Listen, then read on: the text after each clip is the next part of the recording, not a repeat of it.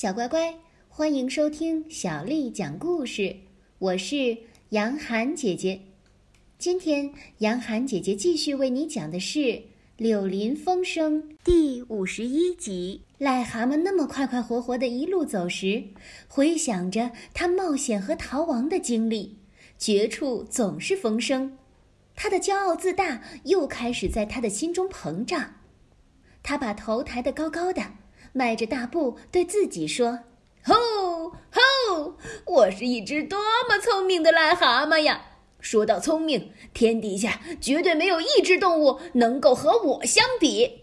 我的敌人把我关进监牢里，四周布满了岗哨，狱卒日夜看守。可我用不折不扣的本领加上勇敢，在他们所有人当中大摇大摆地穿过，走了出来。”他们开火车追我，又是警察又是手枪，可我对他们噼噼啪啪捻手指，哈哈大笑着消失不见。我不幸被一个身体胖、心灵坏的女人扔进了运河，结果怎么样？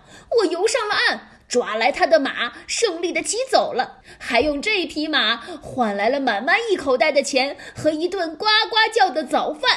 吼！我就是这么一只癞蛤蟆，这么一只漂亮、文明、东成西就的癞蛤蟆。他趾高气扬地一路走，一路做起了自称自赞的歌来，放开嗓子大唱。虽然除了他自己以外，一个听的人也没有，这也许是动物曾经做过的歌中最骄傲的一首了。世上不少大英雄，历史书上全记下。可是说到名气响，没人及我癞蛤蟆。牛津大学多才子，无所不知学问大，学问再大也不及，不及半个我这癞蛤蟆。方舟上的动物哇哇哭，眼泪好像瀑布下。是谁打气说道：“前面有陆地。”说这话的是我癞蛤蟆。军队啪嗒啪嗒街上走，猛地行李擦一下。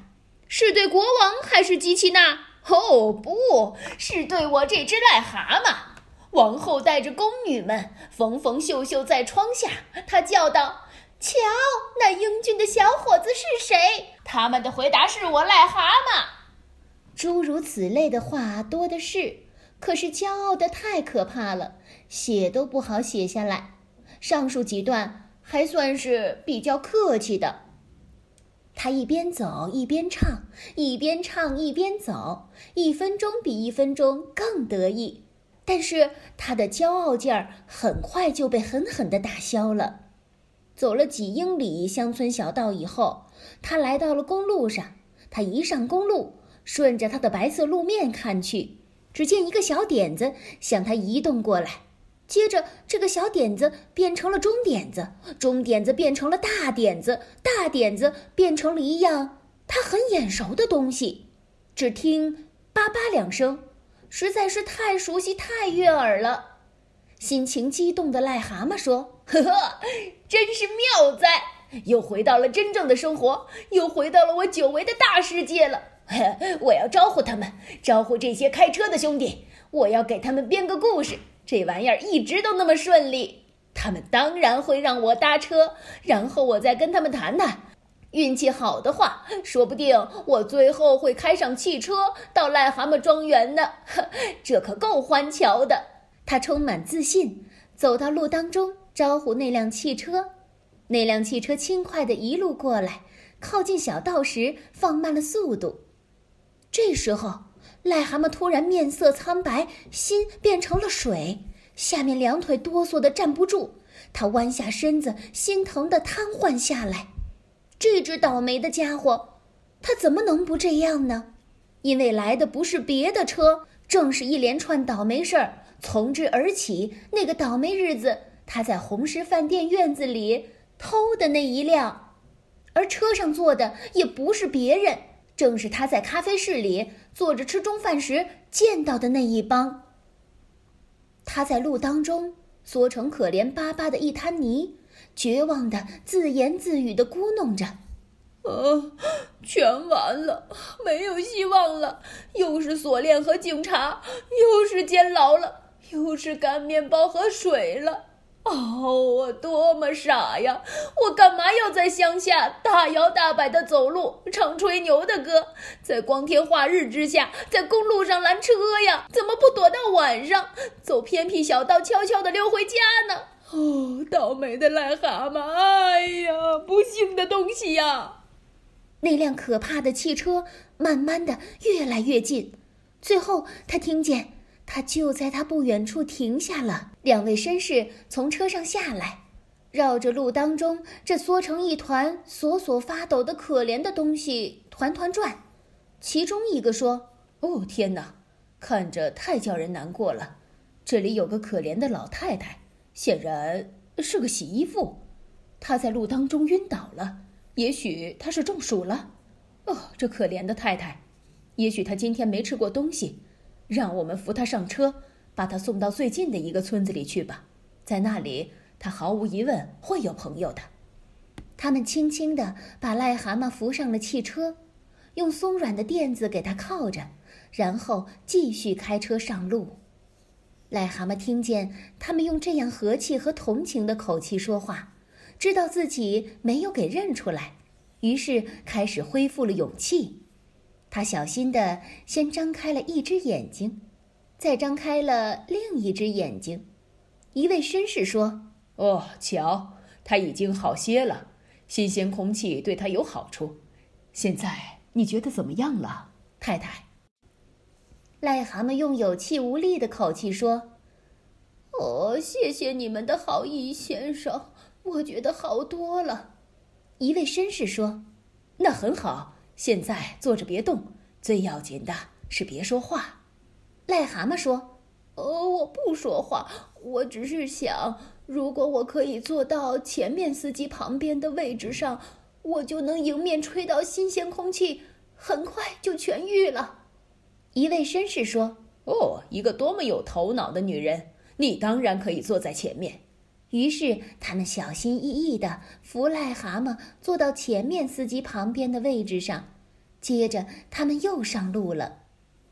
癞蛤蟆这时差不多已经又恢复了原来的样子，他坐起来朝周围看，想要压下心中又冒起来缠绕着他和支配着他的震颤和早先的渴望。